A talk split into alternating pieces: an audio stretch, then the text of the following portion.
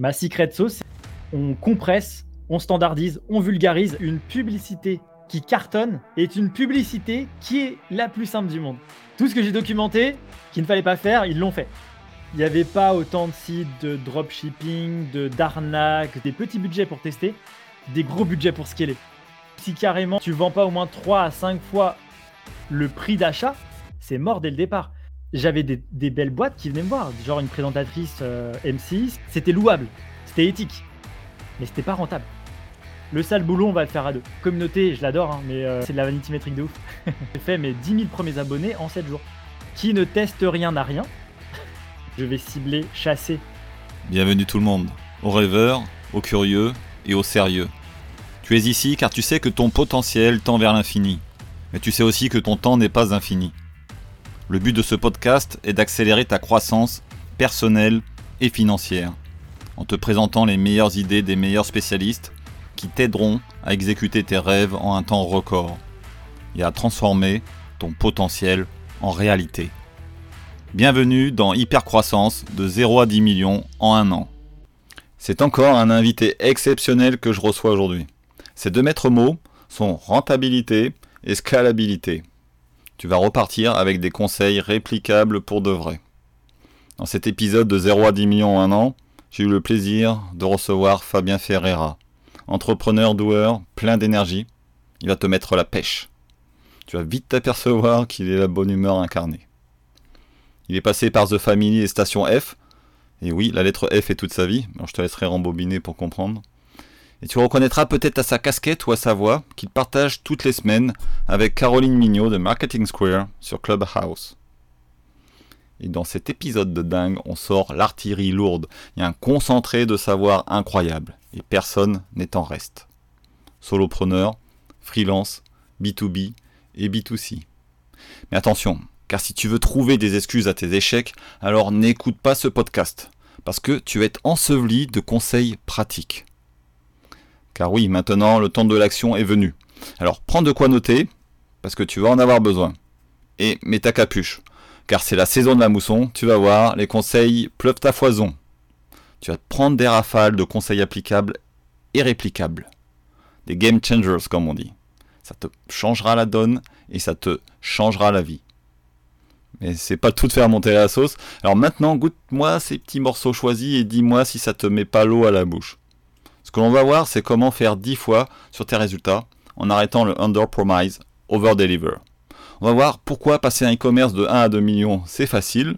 On va voir la différence entre un freelance et un solopreneur pour les nuls. La recette pour scaler un service et arrêter d'avoir des négociations de prix derrière. Les pièges à éviter pour ne pas se retrouver sur la paille avec Facebook Ads. Les secrets d'une campagne de notoriété menée main de maître. 1500 euros de budget. 754 000 vraies vues de vidéos générées. Et enfin, il nous dévoilera comment il est passé de 36 abonnés à 100 000 abonnés en seulement 8 semaines sur Instagram. Et cerise sur le gâteau, on saupoudre cet épisode avec un peu de fame et de people, puisqu'on y parle de ses échanges avec une Miss France, présentatrice M6. Alors, reste jusqu'au bout, et juste avant de l'accueillir, terminons sur ce bon mot de Fabien, qui ne teste rien, n'a rien. Ok, super, c'est parti. Euh, merci Fabien euh, d'avoir accepté mon invitation. Alors, tu es le deuxième invité pour ce podcast euh, Hyper Croissance de 0 à 10 millions en un an. Alors, comme, comme je le laisse sous-entendre dans, dans l'introduction, j'invite pas forcément des gens qui, sont, qui ont fait déjà les 10 millions en un an. en France, ça se fait un peu plus rare qu'aux États-Unis. Mais du coup, j'invite des spécialistes qui ont une pièce du puzzle qui va permettre d'atteindre ces, ces 10 millions. Et aujourd'hui, donc, euh, je reçois Fabien Ferreira, le spécialiste du gros hacking. Salut. Salut Sébastien. Merci en tout cas pour ton invitation sur le podcast. C'est un, vrai plaisir. Je te laisse te présenter en, quelques mots. yes, très brièvement. Je suis un entrepreneur. J'ai monté une startup. Étant passé par, euh, par The Family Station F, en fait, j'ai pu découvrir, euh, rencontrer pas mal d'entrepreneurs. Et en fait, c'est en ayant euh, rencontré pas mal d'entrepreneurs qui avaient du mal à gérer leur acquisition que en fait, je me suis mis à travailler avec eux. au début avec un workshop, ensuite avec de l'accompagnement en tant que freelance, ensuite après j'ai commencé à documenter pour essayer de craquer en fait des leviers d'acquisition. Et aujourd'hui en fait j'en ai fait un peu mon, mon projet euh, full time, euh, c'est-à-dire que mon objectif aujourd'hui c'est de tester énormément de choses, que ce soit sur du B2B, sur du B2C, euh, aider aussi des solopreneurs donc à développer leur business donc et de manière surtout prédictible. ça c'est un petit peu mon ma secret sauce, c'est d'avoir tellement testé qu'à un moment donné en fait on compresse, on standardise, on vulgarise, et après, ça devient en fait une méthode un peu à copier-coller pour, pour tout le monde, qui globalement va faire 80% du job. Ok, nickel. C'est ce qui m'avait intéressé dans, ton parcours, effectivement, c'était ce côté-là euh, que je découvrais, euh, processisation, on va dire. Je ne sais pas si c'est très français ce mot-là. Mais on va dire que ouais, on va dire que ça l'est. Donc je trouvais ça génial parce qu'on entend souvent parler euh, d'exécution en, en startup et c'est ce que tu fais en fait très exactement. Yes, exactement. On va dire que je suis, euh, je suis avant tout un, entrepreneur doueur. Donc moi, je, mets beaucoup plus d'énergie dans l'exécution. Donc mon objectif, c'est d'exécuter et tester beaucoup de choses très vite avec euh, beaucoup de, variantes. Comme ça, derrière, j'arrive à m'approcher d'un résultat euh, dès qu'en fait j'ai fait tant, tant, de tests. C'est une méthode qui pour moi est assez, assez classique, mais très orienté data, très, très grosse, quoi, finalement. Et, tes clients, c'est quelque chose qu'ils ne savent pas faire. Toi, tu as une vraie valeur ajoutée euh, là-dessus. Alors, ce qu'ils ne savent pas faire, c'est avoir euh, euh, un aboutissement de méthode. Ça veut dire que quand, par exemple, tu t'adresses à une boîte B2B qui fait du cold emailing, qui a monté ses séquences, qui a du mal en fait à cibler les bonnes personnes avec le bon message, etc. Et globalement, leur retour d'expérience, c'est ça ne marche pas pour moi. En fait, moi, j'arrive juste avec voilà ce que j'ai noté d'avoir accompagné 150 boîtes comme la tienne. Donc, en fait, ce qu'ils ne savent pas faire, c'est pas qu'ils ne savent pas le faire sur la durée, c'est qu'ils veulent maintenant un résultat de trois ans de taf, tu vois. C'est ça, en fait, ce qu'ils veulent. D'accord. Donc, tu dis qu'en fait, ils auraient pu réussir, mais sauf que ça leur aurait certainement pris trois ans d'essais et d'erreurs, euh, comme on dit. Et toi, tu arrives avec ces trois ans, euh, voilà, j'ai la solution euh, déjà. C'est un peu ça. J'ai en fait aujourd'hui des. Sur la partie purement B2B, en fait, j'ai packagé des offres au départ pour faire de l'accompagnement qui fait que c'est win-win. Ça veut dire que à la fois mes clients me challenge sur mes propres méthodes. Donc, tu as le 151e qui arrive, qui lui va, me challenger toutes mes méthodes que j'ai pu documenter avant. Et en même temps, moi, ça m'apporte un nouveau challenge. Enfin, ça m'apporte à la fois un challenge, mais à la fois, ça lui apporte euh, le résultat de ce que j'ai appris.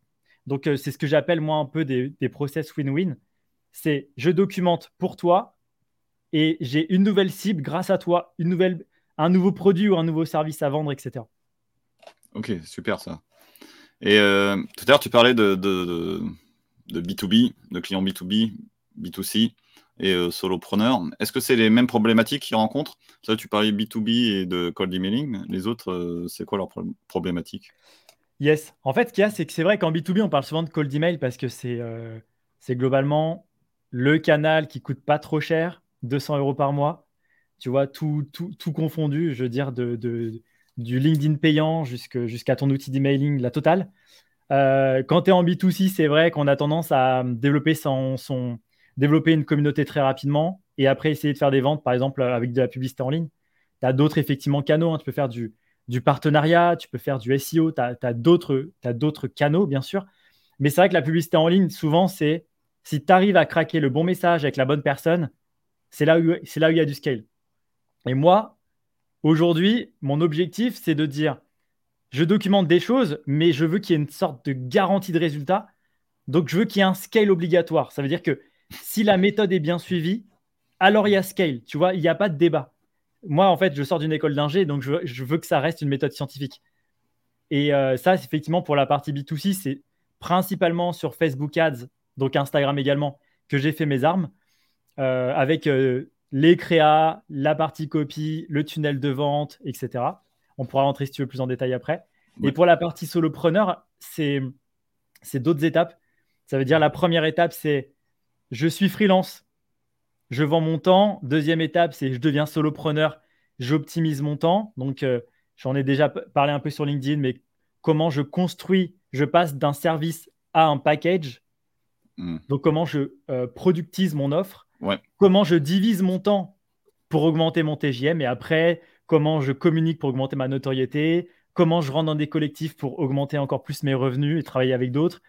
Euh, après, comment je crée des produits à evergreen, donc des vrais produits en étant freelance solopreneur. Et là, effectivement, c'est là où tu atteins le, le, summum. Quand tu parlais effectivement en introduction, enfin, on se l'est fait en off, tu disais aux États-Unis, il y a beaucoup de business, de personnes qui arrivent à scaler leur business très rapidement. Bah, effectivement, tu es solopreneur, tu peux faire 2 millions. Hein. Tu peux faire 2 millions. Ce qu'il faut, c'est avoir anticipé, réfléchi un peu ta stratégie. Et il ne faut pas partir tête baissée dans je vends 35 heures de mon temps à 400 euros la journée. Non. ça marche ça m'intéresse, euh, cette histoire de, de productisation, transformer son service en produit, on va dire, c'est plus simple. Euh, parce que moi, je l'ai fait, mais euh, je serais curieux d'entendre comment tu as fait. Alors, je sais pas si je, je, te laisse d'abord raconter comment toi tu fais pour transformer, puis je te dirai comment je fais, moi, voir si c'est la même chose. Vas-y, je t'écoute. Yes. Alors, globalement, en fait, l'étape 2 de comment je suis passé, moi, de freelance à solopreneur, donc comment j'ai commencé à productiser mon offre et à, diviser mon temps, etc. En fait, c'est un truc qui, globalement, pour ceux qui nous écoutent, moi, ma première étape quand j'ai commencé à faire du coaching pour des boîtes, des entrepreneurs, euh, on me disait, viens, bosse pour nous, gère l'acquisition, mais après, au bout du deuxième, troisième mois, on tombait sur des sujets de augmente notre, améliore notre onboarding. Euh, est-ce que tu peux faire ça? Est-ce que tu peux faire ci? Est-ce que tu peux nous aider à recruter quelqu'un? Je me suis tout de suite rendu compte qu'à partir du deuxième mois, en tout cas pour ma part, on rentrait sur des sujets où je ne voulais plus être le spécialiste de. Donc en fait, je suis resté sur un programme de quatre semaines. Donc déjà, quand on parle de programme, on s'approche d'un produit. Mmh. Donc c'était quatre semaines et au lieu de vendre une journée de 8 heures, je vendais en fait deux heures chaque semaine, qui fait 8 à la fin. Mmh. Mais ce qui fait qu'en fait, les personnes achètent Fabien de disponible pendant, en accompagnement pendant quatre semaines avec à l'intérieur de ça une heure de coaching et une heure d'exécution par Fabien. Et c'est ce qui fait que ça, ça a été par exemple bah, l'heure d'exécution, comme on disait tout à l'heure. C'est j'ai mes méthodes, je les implémente chez toi. Ça ne me prend pas longtemps parce que je l'ai fait 150 euh, fois. Donc, euh, je, t'amène directement le résultat final. Chaque semaine, on lance une itération, ce qui fait qu'à la fin des, des quatre semaines, j'ai lancé trois ou quatre campagnes ce qui fait que tu as beau avoir la meilleure de tes, des méthodes, il faut quand même tester des choses in fine sur le marché. Donc, je lance quatre campagnes et à la fin du, du, mois, je dis voilà, tu es autonome parce que c'est cette campagne qui cartonne. donc, ça devrait être ta cible prioritaire. Voilà le copywriting qui marche le mieux. Voilà ce qu'on a, ce qui a marché, pas marché, etc. Et en fait, au bout de quatre semaines, normalement, j'ai essayé d'avoir eu l'impact le plus important possible. Après, quand on parle de productiser son offre, c'est que je vends ça comme des packages. On peut pas dire, Fabien, moi, le 2, je voudrais 3. Ou pas 4 semaines, mais 6 semaines hmm. ou 2 mois. Ça ne marche pas, c'est un, un, produit. Donc, l'avantage d'un produit, c'est que je dis, je sélectionne qui je veux. Ça veut dire que tu postules, on voit s'il reste de la dispo. S'il reste de la dispo, ok. S'il reste pas de dispo, non. Je regarde si aussi ça a un, ça. Faut pas oublier que je bosse pour des boîtes pour leur délivrer du ce que je sais à date, mais ces boîtes-là doivent me challenger. Donc si je peux tomber sur une petite pépite que je ne connais pas, genre j'ai bossé avec une néobanque, avec des grosses SS2I, avec des solopreneurs, etc., j'aime bien challenger ce que j'ai déjà noté, tu vois. Donc j'aime me mettre en difficulté. Donc le si, si tu es une boîte que j'ai déjà vue 15 fois, ça m'intéresse moins effectivement qu'un petit nouveau qui va me challenger sur ma méthode. Et après, c'est le côté un peu produit, c'est-à-dire ne tombons pas dans dans les, dans les méandres du freelance, c'est-à-dire paiement upfront, tu vois, comme je disais, prévalidation. Attention, le mois prochain, j'ai que 5 sessions d'accompagnement, donc il en reste que 2. Si tu postules pas maintenant, tu attendras le mois suivant. Donc c'est tout transformé autour de ça, avec un accompagnement sur Slack, avec de la documentation, parce que bien évidemment, toutes les notes, toutes mes méthodes, elles sont documentées. Donc il y a ce que tu achètes en live quand on est en visio, mais également en fait la documentation que je vais t'envoyer qui, euh, qui est un peu comme ce que tu pourrais avoir lors d'une intervention dans une école, une conférence ou autre. Ok, nickel, ouais. Alors je, vais te raconter moi comment euh, la partie que j'ai transformée en, produit, le service en produit. c'est normalement, je travaille sur 8 semaines, donc toi, tu faisais sur 4 semaines. Je travaille sur 8 semaines avec mes clients. Et je me suis rendu compte que je faisais un peu toujours, je donnais un peu toujours les mêmes conseils. Et donc, j'ai pris 80% de ce qui était commun à tous mes clients et j'ai transformé en 9 étapes bien définies, prédéfinies. Et du coup, aujourd'hui, je peux donner un PDF à mes clients avant de commencer. Ils savent exactement les sujets de quoi on va parler en amont. Et voilà, donc c'est chaque semaine, on sait exactement qu'est-ce qu'on va faire. Il le sait d'avance, il n'y a pas de surprise. Donc c'est voilà comment j'ai transformé. Ça, c'est top. Et pour, pour te dire, j'ai un pote qui, qui faisait un truc genre programme sur six semaines. Il y a 2-3 ans, c'est lui qui m'a fait tilter qu'il fallait transformer un peu ces offres-là. Et ça, pour info, on n'a pas parlé tout à l'heure, mais j'aime parler avec transparence. Mais ça, ça m'a permis de passer mes journées de 400 euros à 2000 euros. Juste ce qu'on vient de se dire. Donc, tu n'as pas besoin d'être un freelance avec une compétence de grand malade mental. Il faut juste avoir bien pensé son offre, savoir la proposer aux bonnes personnes. Nous aussi, on, est des... on doit effectivement avoir le bon ciblage. Et après, effectivement, c'est de dire, voilà, si, si moi, mes clients, ce qu'ils achètent, c'est un, c'est un résultat business. Ça veut dire qu'en vrai, s'ils pouvaient appuyer sur un bouton et je leur dis, ça, vous, ça vaut 10 000 euros, mais dans une heure, tu fais 35 rendez-vous par semaine, ils appuient sur le bouton. C'est plus une question d'heure, c'est plus une question de temps passé, c'est une question de est-ce que tu es capable d'avoir un impact sur notre business? Et à la fin, en fait, nous, on a tendance, quand on est freelance, solopreneur, etc., à tout le temps se mettre sur ouais, mais ça fait cher de l'heure. Ouais, mais ça fait cher, en fait. Mais à la fin, c'est qu'est-ce que tu leur apportes? Et moi, en fait, euh, bah après, on, pourra parler parce que j'ai fait exactement la même méthode sur la partie B2C. Parce que moi, c'est en fait, quand je documente, je peux bosser sur mes propres projets. Mais à un moment donné, en fait, tu n'as pas assez de projets pour pouvoir faire tes tests. Donc à l'époque, je faisais ça sur ma startup quand j'en avais une.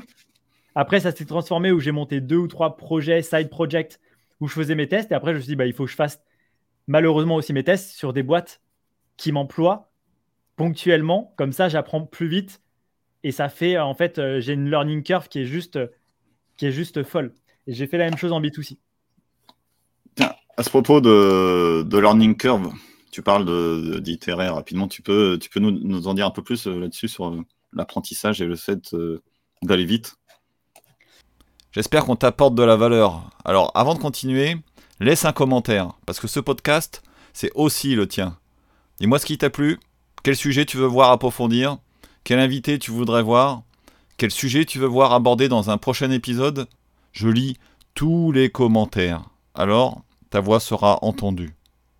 Et n'oublie pas, ce podcast, c'est aussi le tien.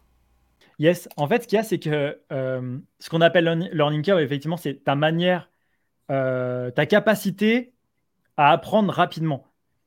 En fait, le truc, c'est que moi, ma capacité à apprendre, c'est de rentrer sur des sujets que je maîtrise à 80%, mais il y a toujours un aléa.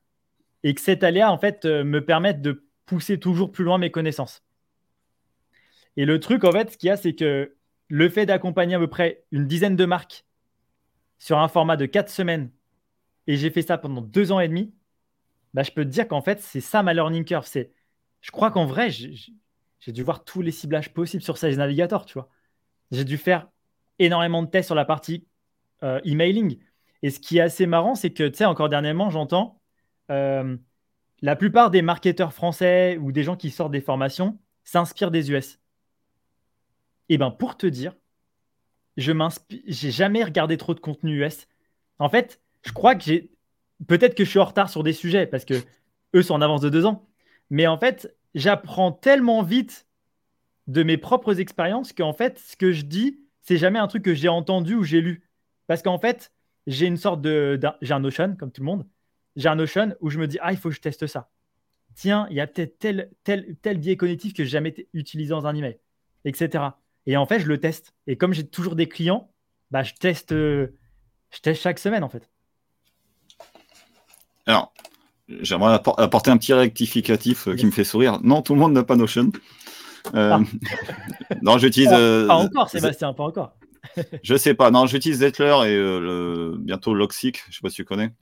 c'est du Zettelkasten et ça fait la même chose, mais c'est pas en ligne en fait. C'est la différence. Donc ça revient au même. sécurité. ouais, c'est ça. Tu vas ici. Ouais. Juste pour finir sur, ce sujet, là, tu parlais de que tu as, passé tes, tarifs de 400 à, 2000.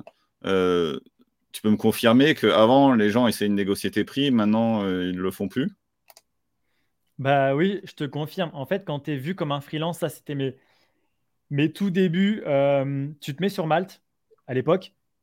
Tu te mets sur Malte, on te contacte, on te dit voilà mon, voilà mon brief, et on te dit il y a trois freelances exactement comme toi. Ce qui va faire la diff, et en fait, ce qui fait la diff in fine, je trouve que c'était pas cohérent. En fait, ils regardent jamais ce que tu leur apportes business. Ils regardent le temps que tu passes et ils essayent en fait de se rassurer sur le fait qu'ils payent pas cher un taux horaire. Donc le fait d'avoir créé des packages où tu peux plus calculer mon taux horaire parce que je mets du produit, je mets du service, parce que je coupe mes heures dans tous les sens, et ben en fait ça fait qu'à un moment donné tu te dis mais Fabien t'es payé combien? Et le peu qui ont essayé de calculer ça aujourd'hui en tout cas, quand ils me disent, mais Fabien, par exemple, mais attends, je calcule, mais tu es payé 2000 euros la journée, enfin un truc comme ça, je leur dis, si tu fais ce calcul, c'est globalement, on ne bossera pas ensemble. Mmh, Parce que l'objectif, c'est que tu me dises, Fabien, c'est un truc de malade, tu as trois ans de documentation, moi, je veux accéder à ça, coûte que coûte. Tu n'es pas censé me poser la question de euh, quelle, est. Enfin, limite, je, te donne, je te ferais payer 2000 euros pour avoir accès à mon Notion. Je suis sûr qu'il y en a qui le feraient. Tu vois? C'est pas une question de temps passé. Et typiquement, ce qui est assez marrant, c'est quand j'explique à des boîtes concrètement, parce que moi, je suis assez clivant, parce que ça fait partie de ma nature d'être entrepreneur pour aider d'autres entrepreneurs. Donc, on est là aussi pour mettre des claques.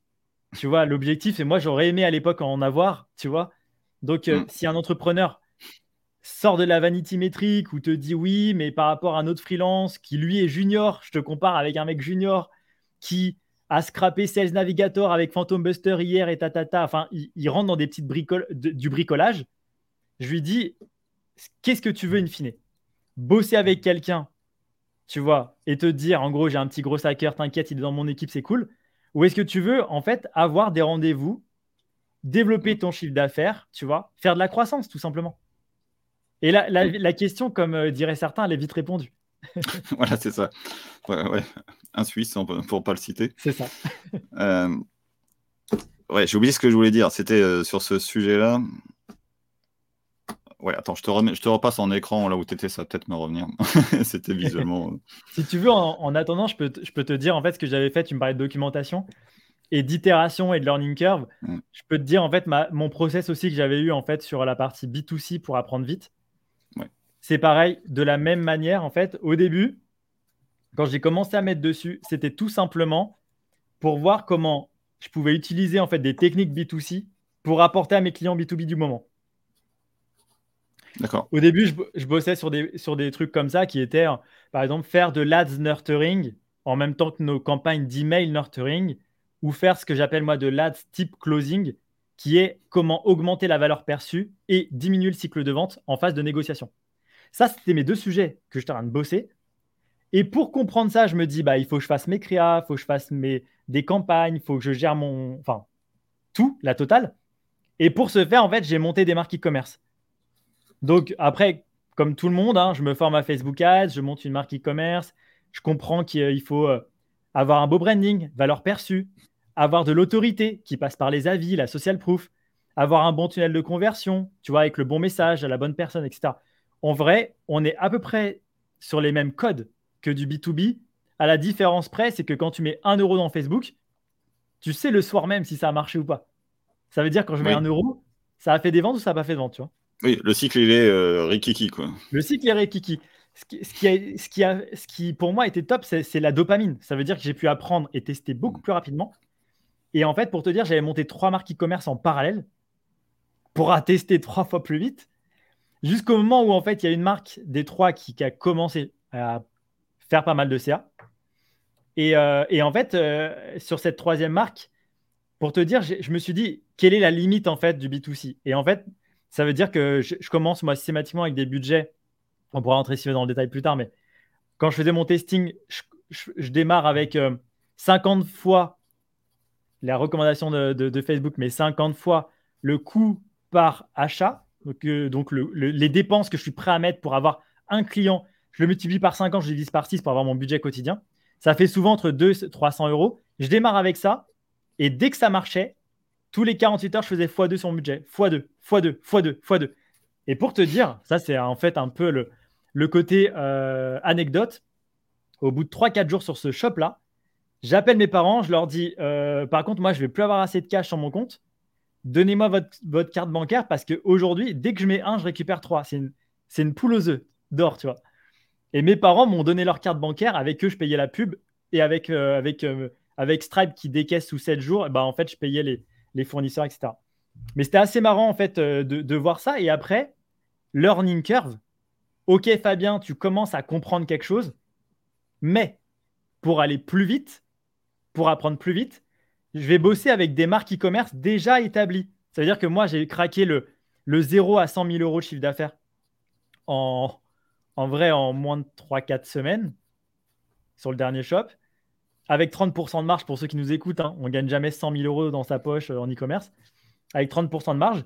Et je me suis dit, mais Fabien, si tu veux apprendre, va contacter des marques e-commerce qui font déjà 200 000, 500 000, 1 million d'euros de CA. Et là, en fait, en gros, euh, ça a été un post LinkedIn euh, qui, disait Salut les amis, en gros, on lance un, accélérateur pour les e-commerçants à la performance. On prend 20% du chiffre d'affaires qu'on génère. C'est simple, il n'y a pas de. Le, seul truc qu'on vous demande en contrepartie, c'est de mettre 10 000 euros de budget ads. Et ça, en fait, sur ce post LinkedIn-là, on a eu 10 clients. Et après, effectivement, on avait parlé en off, hein, mais euh, sur ces 10 clients-là, on lance une marque quelques jours après. Elle s'appelle Galia Paris, marque de bière. On crée un coffret avec eux un peu sexy, on augmente un peu la marge, la valeur perçue. On n'est plus là à calculer le prix au litre de, la bière parce qu'on mélange ça avec des petits goodies, etc., avec une, proposition de valeur. C'est acheter, acheter le matin, avant midi, livrer ce soir à boire avec tes potes, tu vois. Campagne qui a cartonné, on les met en rupture de stock, ils mettent 2000 euros, on leur en génère 20. Le fondateur nous dit il faut arrêter la campagne, on ne pourra pas aller jusqu'au bout du testing. On refait un post LinkedIn. On a mis Galia Paris avec un AS de temps, on les a mis sous l'eau. Et là, on reprend d'autres marques. Et là, on parle à des plus belles boîtes, l'Anticafé, Canada Goose, Storyburch, etc.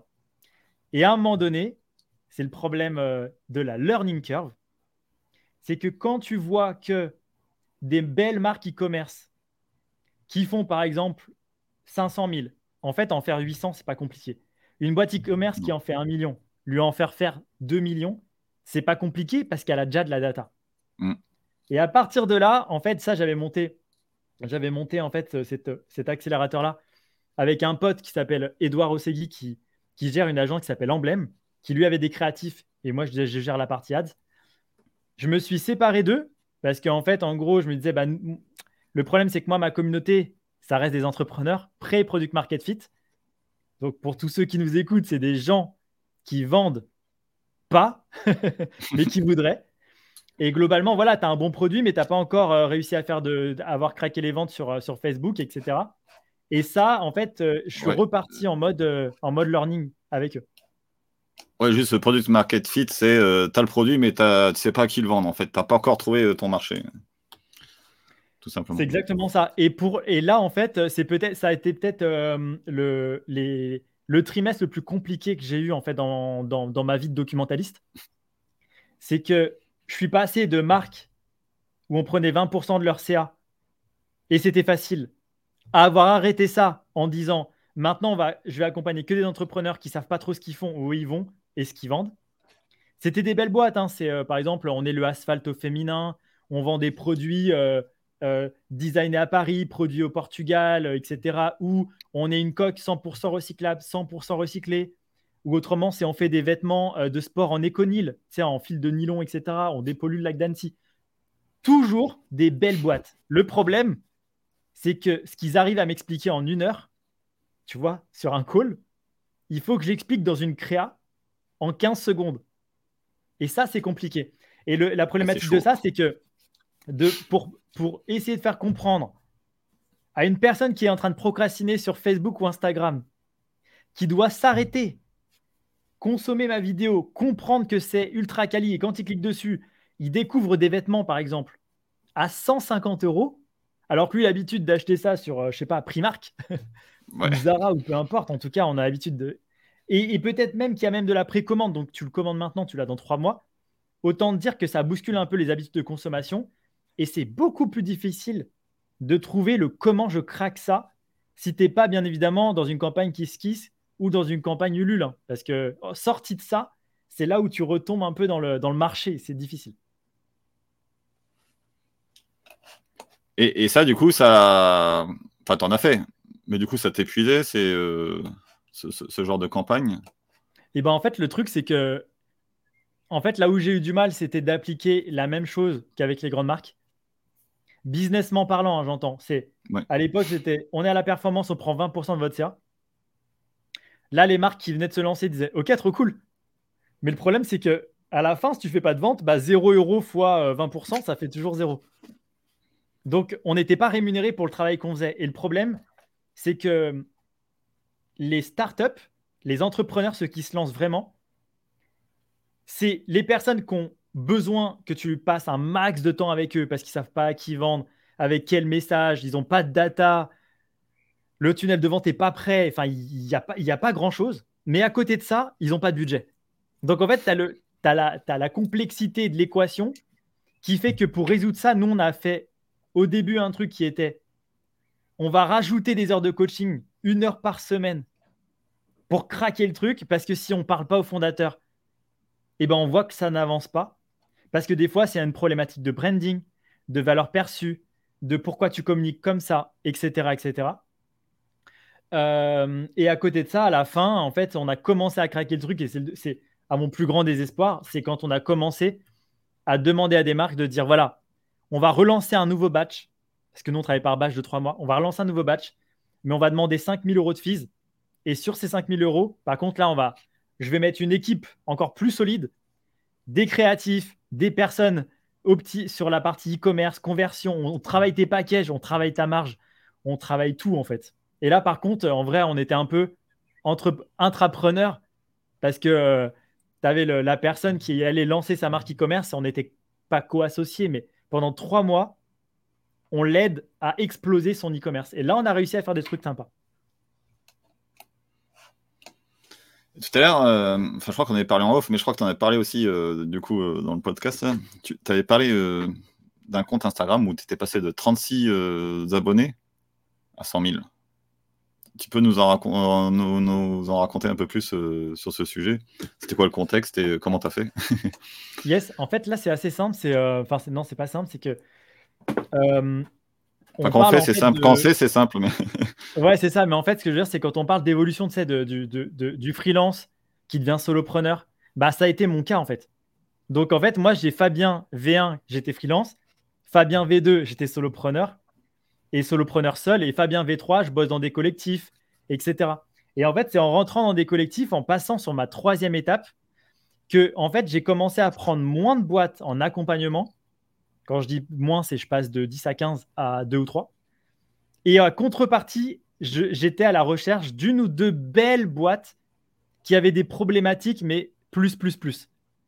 Genre euh, des challenges où je me dis, je suis obligé de faire travailler tous mes neurones, je suis obligé de, faire appel à une squad. On est obligé d'en fait d'avoir des, des, des, des, enfin, des compétences clés et communes pour, pour craquer le système, tu vois.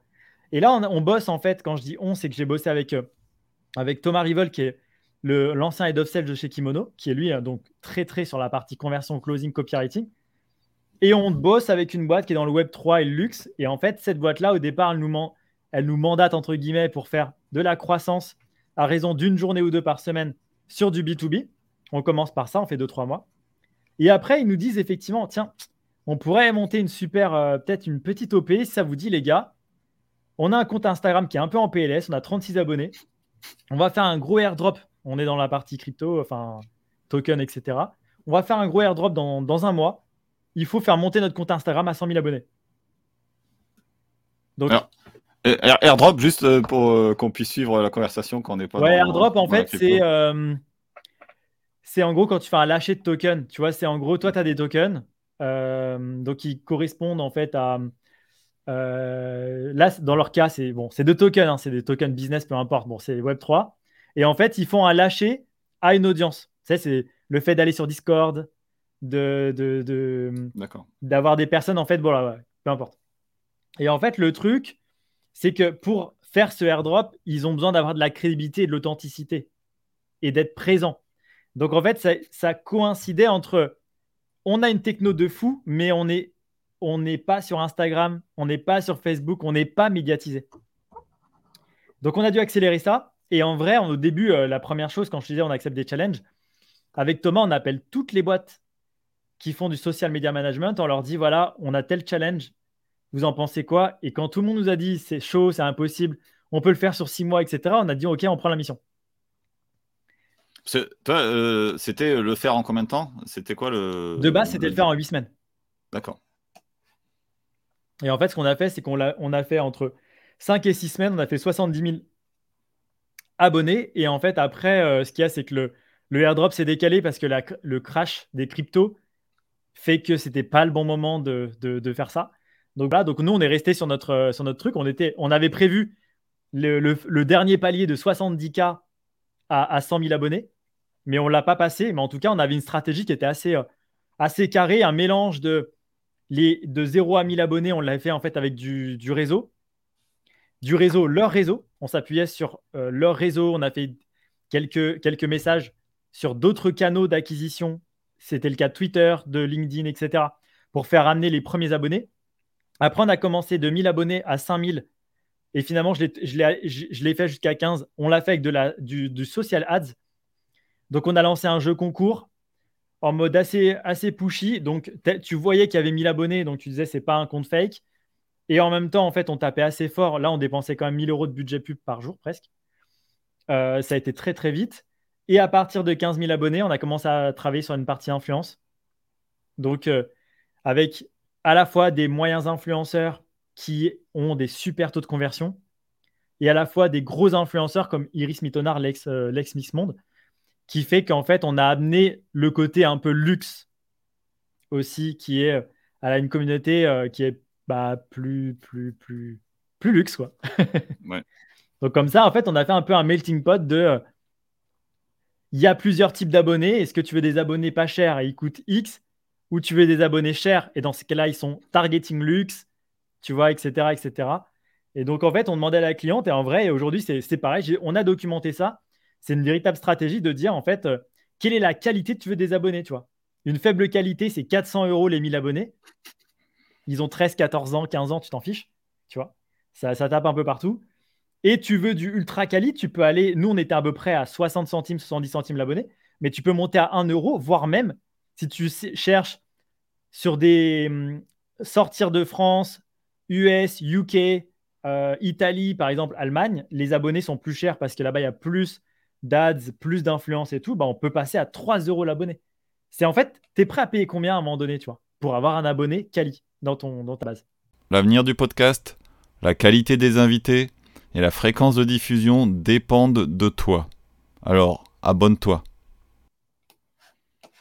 Et ce que tu appelles Kali, c'est des gens euh, cachettes. ouais, c'est des gens euh, qui sont euh, prêts, prêts à être convertis. Oui. Ça veut dire que même à l'étape, on leur demandait pas d'acheter. Mais en tout cas, ils étaient, par exemple, collectionneurs. Enfin, ils étaient parfaitement dans notre, dans notre, dans notre ciblage clé. Ce qui fait qu'en fait, on sait que derrière, c'est monétisable. Alors que si tu tapes le fameux 400 euros, les 1000 abonnés, tu as, des étudiants qui, à la fin, tu as beau avoir fait 100 000. C'est comme si tu avais acheté des abonnés, tu vois. Tu as 100 000 abonnés sur Insta, mais derrière, le jour où tu lances un produit, un service, un truc, euh, tu as 2,50 euros qui rentrent sur Stripe, quoi. C'est pas possible. le truc qui sert à rien. C'est ça. Euh, alors, Ouais, je me souviens de, ma euh, de ce que je voulais dire tout à l'heure, mais c'est complètement hors sujet maintenant, je crois, mais je vais quand même le dire. c'est, euh, on parlait de la valeur quand, quand, on transformait en produit, mais effectivement, moi, ce que je vois aujourd'hui, c'est la valeur. Et toi, c'est ce, que tu, ce dont tu parlais aussi. C'est pour ça qu'aujourd'hui, moi, je peux proposer des, un ROI de 24 quand la, personne vient me voir et qu'on discute jamais de combien je suis mon taux horaire, en fait. Voilà, c'était pour revenir un peu sur ce sujet-là. Clairement, moi, je vends du résultat sans obligation d'atteindre du résultat. Mm. Ça veut dire, en fait, je te vends le résultat qu'ont eu mes 150 derniers clients. Et à toi de te faire ton avis sur le fait que tu sois le 151e. Mais je te dis pas que tu auras le même résultat. Je te dis que c'est la méthode qui a marché pour eux. nickel. Et euh, je, me demandais, euh, on entend souvent, tout à l'heure, tu parlais des, pubs euh, Facebook qui avaient bien réussi. Ça, c'était en quelle année? Moi, j'ai commencé Facebook toute fin 2019. Hmm. Et mon accélérateur e-commerce, je l'ai monté entre 2021 et 2022. D'accord. Enfin, 2020 et 2021. Du coup, a priori, les techniques que tu utilisais à l'époque, quand tu faisais des fois 2 fois 3, enfin, quand tu doublais la mise, triplais la mise, ça fonctionnerait encore, ce genre de choses? Ouais, parce qu'en fait, ouais, je suis arrivé au grand changement de Facebook où beaucoup disaient Facebook est mort. Il dit ça tout le temps. Hein. ça fait 15 euh, ans qu'il dit ça. ouais, je suis arrivé à ce moment-là où on disait, ouais, à l'époque, tu faisais n'importe quoi, tu dupliques ta campagne, tu multiplies par deux, ça passe, euh, tu fais ci, tac, tac, tac, tu fais du ciblage ultra spécifique. Moi, je suis arrivé dans une approche de, Facebook, euh, on va dire, nous, Power 5, il faut faire de la CBO, il faut euh, être plutôt en, audience large. Je suis arrivé directement avec les nouveaux codes. Avec la créative, c'est la clé, les taux de la conversion, c'est la clé. Et que le business manager, entre guillemets, c'est Facebook qui le gère à ta place. Hum, hum, hum. Ça, c'est un... c'est ton dernier post d'ailleurs sur LinkedIn, non Je crois le, sujet? Enfin, tu avais différents items. ouais, celui d'aujourd'hui, oui. Différents items. Euh, tu, tu, peux nous en parler un peu plus? Ouais, clairement, en fait, ce qu'il y a, c'est que j'ai, enfin, ceux, qui m'ont déjà écouté le savent, mais en tout cas, j'ai jamais vraiment dit que j'avais fait de la pub Facebook. J'en parle assez rarement, je veux dire. Surtout le fait que j'ai monté un accélérateur, que c'était ma learning curve, etc. Parce que, en fait, euh, comme, comme beaucoup de personnes, moi, tant que j'ai pas craqué le truc, je communique pas dessus. Bon, maintenant que j'ai sûr à, à 200%. Qu'est-ce qu'il y a? Tu es sûr à 200%. Ouais, exactement. Bah après, en fait, euh, c'est c'est ma méthode scientifique. C'est tant que c'est pas scientifiquement prouvé, tu vois, j'aime pas en fait commencer à. Bon, tu peux dire ce que tu, ce que tu documentes en, temps réel, mais le problème, c'est que ça peut orienter des, des, des, des, des e-commerçants dans, dans, dans, le mauvais chemin. Moi, je me suis planté X fois, tu vois. Si à chaque fois, je faisais un post sur LinkedIn en disant fais ça et en fait, ça marche pas, désolé. Non, mais toi, tu as planté ta boîte. Moi, c'est pas grave, j'ai planté juste un client. Non. Donc, Maintenant, c'est vrai qu'avec deux ans de recul, j'ai moi-même dépensé personnellement 300 000 euros, que ce soit avec mes marques ou moi-même j'ai géré les, pubs sur le compte de boîte. Et en fait, ce qu'il y a, c'est que euh, j'essaye maintenant de documenter sur les réseaux un petit peu, bah, de, de mettre un peu de ma documentation de chaîne sur, euh, sur LinkedIn en tout cas et sur, euh, sur YouTube bientôt. Mais c'est qu'effectivement, ce que j'en ai constaté, c'est Facebook, en fait, c'est une machine c'est une machine. Moi, je l'appelle le missile à tête chercheuse. Mais le truc, c'est que comme c'est un missile à tête chercheuse, il faut qu'il qu'il sache où rechercher. En fait, tu lâches pas le missile et il part tout seul dans la bonne direction. Et la direction, il va la chercher avec de la data. Si tu n'as pas de data, il faut l'orienter. Tu vois, il faut le pousser dans le, dans le bon sens. Si tu le pousses dans le mauvais sens, on va dire que tu, ben, tu perds du cash. Et la plupart des personnes qui aujourd'hui te disent bah, Facebook, ça marche pas, c'est qu'elles elles, lancent soit le missile dans le mauvais sens, soit elles n'amènent pas de data, soit elles n'ont pas assez de budget. Donc le missile, il est, on va dire que tu vois, il n'est pas, il est, il est pas dopé. Donc il va pas assez vite. Mm, mm. Et en fait, ce qui est assez marrant, c'est qu'aujourd'hui, j'ai l'impression que c'est comme le cold email. C'est-à-dire qu'une publicité qui cartonne est une publicité qui est la plus simple du monde. Et je pense que quand on est marketeur, quand on est entrepreneur, quand on a sa marque, on cherche à faire des trucs complexes, on passe par des grosses agences de com qui nous fait des gros clips de pub. Mais en fait, on n'est pas fait, on n'est pas là pour faire de la pub télé, on est là pour faire de la pub sur les réseaux sociaux. Et en vrai, à la fin, ce qui fonctionne quand je parlais tout à l'heure de créa, c'est la vidéo qui dure 15 secondes, que tu peux AB tester avec des images, des carousels, ce que tu veux, mais bien souvent, c'est la vidéo qui marche le mieux. Au début, une petite question, quelque chose qui en tout cas va attirer l'attention, mais à une audience spécifique. Comme on évite de faire un ciblage avec le compte publicitaire et qu'on fait un ciblage avec la créa, par exemple, c'est euh, tu es plombier et après, bah tu balances ta proposition de valeur. Seuls les plombiers s'arrêtent normalement. Normalement. Normalement. les mecs bourrés aussi. Les mecs bourrés. Donc au début, tu as quelques mecs bourrés, mais eux, ils convertiront pas. Donc, euh, donc in fine, Facebook commence à comprendre J'arrête les plombiers, tac, tac, tac. Ils cliquent, ils arrivent sur le landing page. Après la landing page, effectivement, bah, elle doit convertir euh, au max du max du max. Mais tu vois, en fait, typiquement, c'est en fait un peu comme ça que tu, tu optimises. C'est la créa et après, comment tu gères le, visiteur à quel moment? Ça, c'est le plus important aujourd'hui, en 2022. Tout le monde fait ça en 2022. En 2022, c'est à quel moment tu es prêt à payer pour que cette personne-là sorte de Facebook et arrive chez toi? Et les boîtes qui ratent, c'est les boîtes qui essayent. Bah, par exemple, j'ai discuté avec une boîte. Désolé pour lui hein, s'il écoute, mais en tout cas, j'ai échangé avec lui euh, vendredi dernier à 14h. Ils vendent un truc à 179 euros. Ils n'ont pas du tout eu de harness, la marque n'est pas connue, ils n'ont pas de communauté, pas d'audience, rien. Et ce qu'ils veulent, c'est faire une pub, pas de vidéo en plus, c'est une image, mais ils veulent faire une pub. Et ils pensent que les gens vont cliquer, arriver sur un site qu'ils ne connaissent pas, une marque qu'ils ne connaissent pas, cliquer sur acheter 179 euros en, achat euh, euh, compulsif. Ça n'existe pas. Les gens, à partir de 80 euros, ils commencent un peu à cogiter. Oh, ça reste un budget, mon ami. Mm, mm, mm. Avec l'inflation et tout, et la guerre en Ukraine, il y a plein de trucs quand même, tu vois. Donc, en fait, ce qu'il faut, c'est de se dire, aujourd'hui, si tu veux, on pourra parler après des, techniques, mais il y a des très bonnes techniques aujourd'hui sur Facebook qui, comme par exemple le true play, c'est un objectif de conversion sur vue de vidéo, donc qui n'est pas un objectif de conversion de vente. Mais ça, si ta marque n'est pas connue, c'est un très bon moyen à moindre coût d'avoir énormément de vues de vidéo, mais c'est une vue de vidéo où tu expliques voilà qui on est, voilà ce qu'on fait. Pas de call to action de vente, on n'en parle pas. Première étape, awareness. Ensuite, tu les fais rentrer en considération. Considération, je mélange un peu le français et l'anglais. C'est pas grave, vas-y. considération. Là, les gens qui ont vu au moins, je sais pas moi, 30 secondes de, vidéo de la, de la précédente, eux, à eux seuls, tu leur parles de la next step qui est voilà ce qu'on fait et pourquoi on le fait, par exemple? Et la dernière étape, c'est bah maintenant, tu n'as plus qu'à acheter. Et ce que je veux dire, c'est qu'en fait, tu restes dans Facebook jusqu'à la personne soit à l'étape 3, comme du nurturing. Et à l'étape 3, là, je suis prêt à payer un coût par clic, euh, même à 50 centimes, 2 euros, même, même, même 5 euros, tu vois? Parce que je sais que c'est des personnes qui sont déjà prééduquées. Alors, je, conseille la même méthode, moi, à mes clients. Donc, euh, je peux être que d'accord avec euh, ce que tu fais. L'intérêt, c'est quand même au départ, ta pub te coûte pas cher, en fait, parce que tu cherches pas à convertir. C'est ça qui est important à comprendre. Et du coup, je comprends pas pourquoi le client que tu cites là n'était pas intéressé par ça il fonctionne encore. En fait, ce qu'il y a, c'est qu'il a fait appel à une agence de com qui faisait hmm. pas de Facebook et qui a fait une campagne de trafic et qui poussait à l'achat.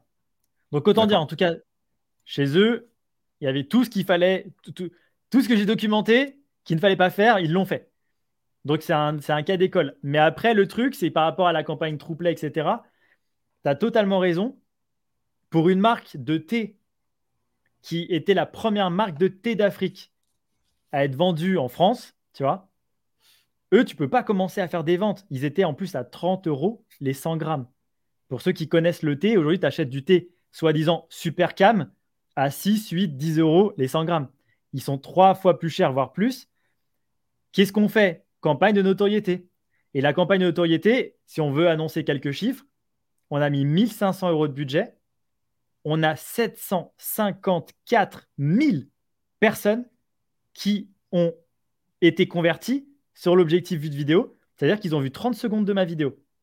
C'est énorme. Donc on a touché peut-être un million de personnes ou plus pour avoir 754 000 personnes qui étaient potentiellement, ou euh, en tout cas en termes de vues, intéressées. Et après, on avait juste eu à retargeter le premier contenu pour aller faire le deuxième, le troisième, le quatrième, jusqu'à un moment donné dire là, on a un pool, ils sont peut-être que 50 000, mais eux, je pense qu'il y a de l'achat. Un peu comme une base mail, tu vois. C'est un peu ça à la fin. Ouais, c'est ça. Et euh, là, ce que tu as fait dans, le cas des vidéos, c'est souvent euh, ce, qu'on entend, c'est euh, faut pas vendre avec euh, la pub, c'est ça que les gens ne comprennent pas. Faut vendre juste la prochaine étape. Donc la prochaine étape, c'est soit regarder la prochaine vidéo, mais ça peut être aussi juste aller sur le site. Faut pas essayer de vendre directement dans, le, dans, la publicité, sinon on fait deux choses à la fois et ça marche, ça marche pas. Yes, bah, tu disais le paradigme entre quand je suis arrivé sur Facebook et avant, bah, avant, il n'y avait pas autant de sites de dropshipping, de d'arnaques, de, de vieilles pubs, etc. Ce qui fait que avant, tu pouvais, en tout cas, sur des, sur, des, sur des produits euh, euh, moyen ticket, enfin ticket moyen 20, 60 euros, faire des achats directs, les gens ils mettent leur CB cash, etc. Maintenant, on se pose plus de questions.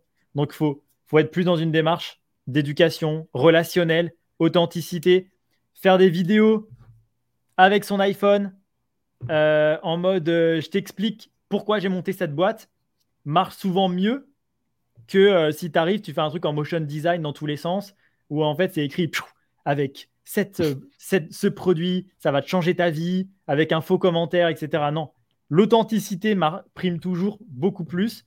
Et tout, toutes les marques qui au début ont, traîné pour faire la vidéo où ils sont face cam, et ben en fait, dès qu'on l'a fait, même si c'est des fois un mois après, il fallait, il fallait un mois pour les convaincre ou deux, à chaque fois qu'on l'a fait, boum, ça a craqué un peu le démarrage. Tu sais, les gens ont besoin de. Tu consommes français, mais tu as besoin de voir. Tu vois mmh. oui, En fait, je donne mon argent à une marque et aussi à lui, en fait, indirectement. Ouais. Et ça, c'est le marketing. À force de nous raconter n'importe quoi, maintenant, euh, n'importe quoi, on veut, veut voir pour croire. Exactement. Et euh, et pour revenir sur, ouais, sur la vitesse d'exécution, là, tu parlais euh, des pubs aussi. Les mecs, qui font ça tout propre. Faut bien comprendre aussi, pendant que tu fais une vidéo toute propre, le mec, qui fait ça avec son, son portable, lui, il, va t'en sortir, t'en générer 50. Et sur les 50, il va trouver laquelle fonctionne. Alors qu'il y a très peu de chances que la vidéo que tu as fait toute propre fonctionne. C'est clair. Et, et, pour, pour amener un peu de data, moi, quand je lançais, enfin, nouvelle marque, moi, j'appelle ça des badges de créa aussi, tu vois. Ça veut dire on lance une campagne, on lance un batch de créa. Bien si, bien, enfin avant, au tout, début, je fais un, testing sur les 10 créas pour sélectionner mes 2, 3, 4 créas les plus les, les, meilleurs. Et mon testing créa, c'est euh, comme je disais, c'est 10 créas. Il y a des photos, des photos euh, seules, des photos en situation, des vidéos 15 secondes, vidéos 30 secondes, carrousel. Enfin, tu vois, il y a plein de formats. Alors, chaque format, c'est, euh, c'est, ça fait l'ensemble, ça fait une créa ou chaque format, c'est un une créa pour toi? Dans, ton exemple, une créa égale un format, un message, enfin la totale en fait. Un média, un média à la fin. Ok. Un média, que ça soit en format carré, format, format, format, enfin, format story ou format feed. C'est un seul média, ça. Ok. Donc en fait, c'était je cible eux avec tel message, euh, tel format, euh, tel call to action, typiquement. Et on en testait 10 différents. On les mettait en ABO, encore aujourd'hui, hein, en ABO. Donc, je mets un budget, je veux qu'ils dépensent, chaque créa dépense exactement le même budget. Donc, en fait, je mets par exemple 20 euros sur chaque. À la fin, ABO, ABO, tu peux rappeler ce que ça veut dire? ABO, en fait, c'est Facebook qui, va, qui est obligé de dépenser euh, sur, sur ton ensemble de publicité le budget que tu lui as donné. Donc, typiquement, en fait, à la différence de la CBO, si par exemple, as, tu fais euh, trois ensembles de pubs, nous, on faisait un ensemble de pubs par créa. Comme ça, on teste vraiment chaque créa une par une. Et chaque ensemble de pubs, on dit, bah tu vas me dépenser 20 euros. Et à la fin de mon testing, j'attends 48 heures. Par exemple, ça a dépensé 40 euros pour chaque. Et à la fin, je lui dis, je sais, j'ai exactement le même montant dépensé pour chacune de mes créas. Alors qu'en CBO, tu mets ton budget au niveau de la campagne, c'est lui qui s'optimise. Ça, c'est très très bien. Le problème, c'est qu'il ne mettra jamais. Lui, va, il va mettre par exemple 2 euros dans une créa, il va dire non, elle ne marche pas. Et tout de suite, il va passer à l'autre. Donc, OK, Facebook est un, une IA super intelligente qui teste ultra rapidement. Mais des fois, quand tu vois 2,50 euros, tu sais que tu es à peu près à 1000 euros, 5 euh, euros, désolé, 5 euros les 1000 vues, tu vois, le CPM tu te dis, attends, il a mis 2,50€, il a fait que, il a fait que 500 vues pour prendre une décision. Je suis pas d'accord. Et là, c'est là où tu n'es pas d'accord contre Facebook. Donc, je préfère faire un vrai testing ABO avec euh, des petits budgets et à la fin, on prend une décision, genre ce qui marche le mieux. Et là, tu prends tes meilleurs créas et là, tu les passes en CBO avec ta stratégie de scaling de ouf. Et là, par contre, c'est là où tu vas aller chercher vraiment de la top performance sans pour autant être dans le côté on dilapide notre pognon parce qu'on a mis des petits budgets pour tester, des gros budgets pour scaler. Nickel. Euh, et les exemples que tu donnes depuis tout à l'heure, c'est surtout euh, B2C, hein, on est d'accord Sur la partie e-commerce, ouais, là, je parlais que de B2C. Ouais, ouais. Est-ce que tu as pu tester déjà le, format euh, vidéo pub pour, pour les B2B du coup? J'ai testé, euh, bah ça marche. En fait, en vrai, c'est les mêmes codes. J'ai testé, on a testé, en fait, tu vois, typiquement, j'ai repris, euh, j'avais repris une boîte qui vend des, sites web pour euh, artisans, commerçants, professions libérales, etc. En tout cas, c'était la, mission. ils m'ont envoyé les, les ciblages les plus difficiles. Tu vois, les avocats, trop facile, etc. Donc, tu te retrouves avec les cibles un peu dures. Et c'est vrai que va capter un artisan qui est un, peintre ou un plombier, tu vois, sur Facebook et lui dire de, de, créer un site web. Tu vois, typiquement, c'est c'est pas la même génération, pas la même école. Mais en tout cas, je suis parti avec ce challenge-là. Et en fait, au début, les créas, tu vois, c'est créer un peu motion design. Créer un motion design. En gros, euh, t'es plombier, bah, tu sais, je reprends le truc de tout à l'heure, mais t'es plombier. Euh, euh, ton site internet clé en main, tu vois, pour, je sais pas, non, on parlait pas de prix parce que c'était vraiment le truc awareness, mais ton, site internet clé en main, non, c'était awareness, c'était par exemple, tes plombiers trouvent plus de clients près de chez toi. Il comprend pas encore le comment. Le comment, il arrive dans les vidéos d'après.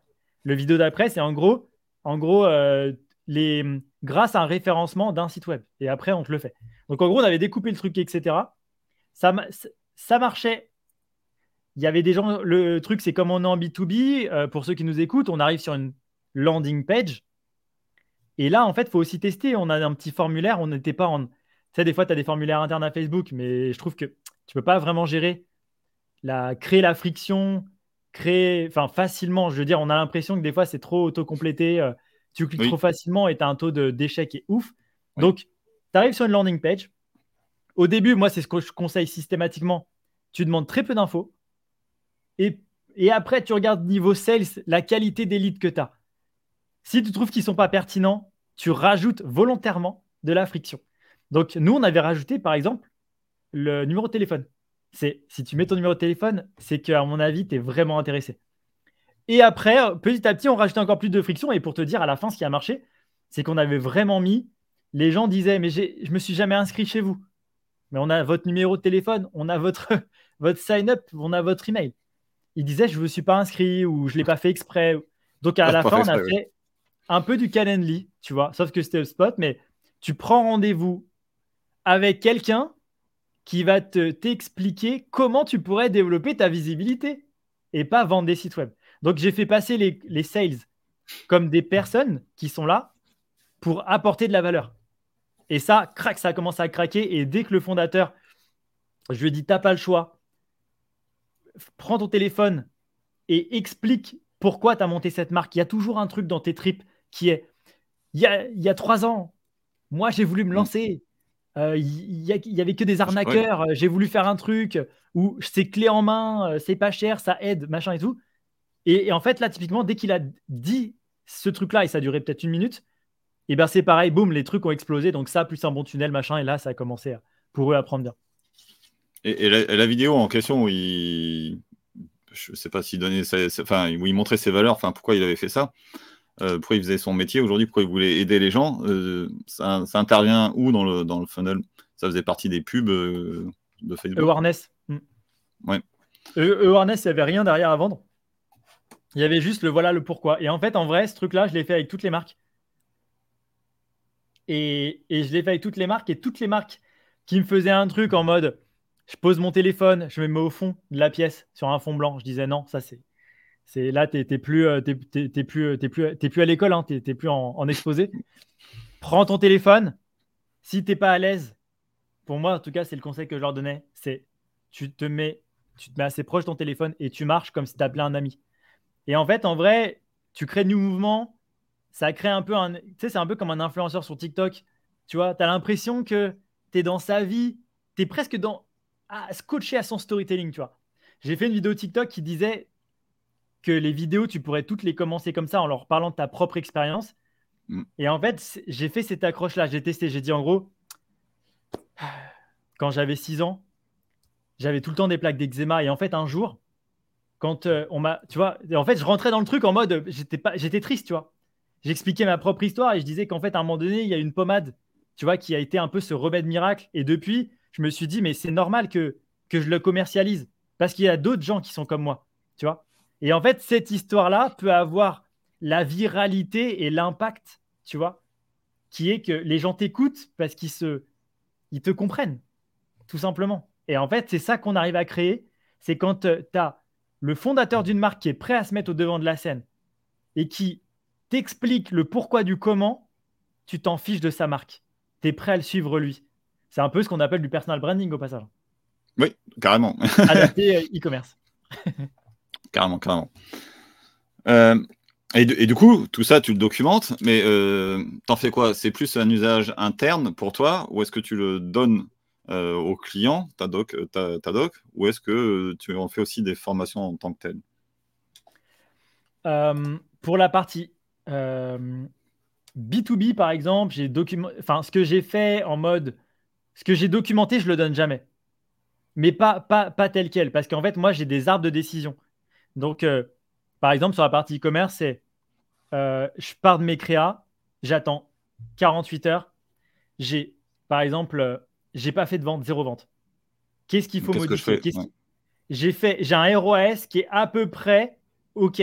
Qu'est-ce que je dois modifier? Je dois encore attendre 48 heures, etc. J'ai un ROS qui est deux fois supérieur. Dans ces cas-là, je passe à la première étape de scaling. Et en fait, comme c'est un art de décision, et je l'ai aussi sur la partie B2B, c'est je suis face, j'ai une boîte où la proposition de valeur est claire. Proposition de valeur est claire, c'est euh, je vends euh, une coque de téléphone, la proposition de valeur est claire. Mais par contre, je suis une boîte où je te vends quelque chose que tu ne connais pas encore et surtout, ça s'adresse, il faut avoir eu le résultat entre tes mains pour comprendre la valeur in fine. Typiquement, bah, tu vois, j'ai des j'arrive sur un truc qui dit est-ce que tu rentres sur un marché mature ou immature Marché mature, c'est tel type de copywriting qui marche. L'avenir du podcast, la qualité des invités et la fréquence de diffusion dépendent de toi. Alors, abonne-toi. Marché immature, c'est tel type de copywriting. Et typiquement, email plus marché immature, la case de la sous-case de la sous-case, c'est là où on utilise exemple aussi de la vidéo dans les emails. La vidéo de, l'e-commerce où tu présentes ta marque, ça marche très bien en B2B quand les gens ne veulent pas que tu leur, que tu leur expliques pendant 15 lignes ce que tu fais et ils ne comprennent pas en une ligne parce que c'est pas mature, c'est pas un marché mature. Par contre, ils sont capables de t'écouter pendant 15 secondes. Et avec ton dynamisme, avec un petit peu de secret sauce de ta peut-être de, de ta marque et tout, à la fin, tu arrives à choper un rendez-vous. Donc je ne donne pas la... donc je ne donne pas ma documentation Notion. Ce que je donne, c'est mon format compilé. Par exemple, quand j'interviens dans une conférence, quand je, fais des office hours, etc., j'essaye de faire des formats compilés où globalement, ça va être un peu le résumé de, mes apprentissages. Et ça, je le donne en format euh, PDF classique. Du coup, en gros, c'est euh, le format compilé, ça va être du 80-20, enfin, ce qui fonctionne pour 80% euh, des gens. Exactement. C'est une version un peu ça va être un petit peu le global de, ce que j'en ai compris. Hmm.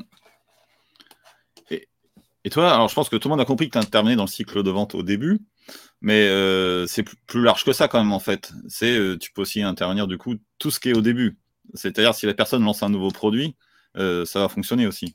Est-ce qu'il y a d'autres cas où dans le cycle de vente tu interviens comme ça? En fait, le truc, c'est que ça, c'est mon bien, mais comme je suis un entrepreneur, à l'époque, tu faisais tout, jusqu'à la compta. compta, juridique, la totale, tu vois. Euh, là, maintenant, en fait, ce qu'il y a, c'est que je me suis mis dans la peau ni d'un marketeur, ni d'un sales, hybride entre les deux. À Station F, euh, ma première conférence, on m'a nommé Sales Hacker. C'était en 2017. Après, je me suis dit plutôt grosse parce que de manière générale, je suis plutôt là pour booster la croissance. Mais c'est vrai que j'aime bien garder le côté market, sales pour dire peu importe qui tu cibles, peu importe ce que tu vends, on part de, du départ. Quelle est ton offre? Quelle est ton audience? Quel est ton message? Jusqu'à les euros sur ton compte en banque. C'est, ça va de là à là. Et peu importe, tu vois, en emailing, c'est pareil, j'en parle assez peu, mais la qualification, des étapes de closing, euh, etc. Ça, c'est des trucs que j'ai beaucoup, euh, j'ai beaucoup fait d'accompagnement aussi là-dessus. Genre, je documente beaucoup moins parce que pour moi, il y a des pros comme, bah, Thomas Rivol, tu vois, c'est des pros du closing. Donc, typiquement, ils ont certainement des, nouvelles, d'autres astuces que les miennes. Mais mon objectif, c'est de dire, surtout par exemple, c'était le cas en e-commerce, si ton produit n'est pas sexy, si les gens calculent la, calcule en amont la valeur de ton produit et c'est pas le prix que tu indiques, tu vois, s'il y a des, incohérences comme ça, ou, si carrément euh, euh, ton produit ne fait pas au moins, euh, tu vends pas au moins 3 à 5 fois le prix d'achat, le prix de conception, c'est mort dès le départ. Donc, je crois que je t'en avais parlé, mais effectivement, à l'époque, quand je faisais de l'accélération e-commerce avec 20%, où je prenais 20% de chiffre d'affaires sur, les campagnes que je générais, j'avais des, belles boîtes qui venaient me voir, genre une présentatrice euh, M6 qui m'a dit Fabien, euh, nous on fait des, on fait des, euh, de l'art de la table, on vend au départ des choses qu'on chine, on fait des nouvelles tables conception, etc. Mais on le vend en modèle unique. Et je lui avais dit modèle unique, ça ne scale pas. Quand tu as vendu, c'est fini. Tu vois, moi je cherchais du scale.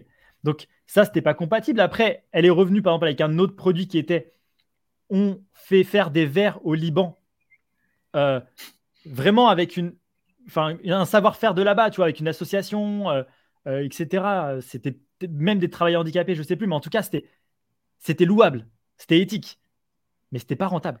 Ça veut dire que ça, le prix du verre plus la marge, les 20% que je prenais, les machins, le truc, à la fin, ça correspondait plus à le. Tu vas pas acheter un verre 50 euros. Enfin, tu vois, tu veux plus. Donc, ça correspondait plus. Donc, et à la fin, tu vois, à un moment donné, c'est là où tu es obligé de faire l'extra mile. Je lui avais dit, mais tu es présentatrice M6, est-ce que tu as des connaissances? Pourquoi tu lancerais pas un modèle d'abonnement, des box, etc.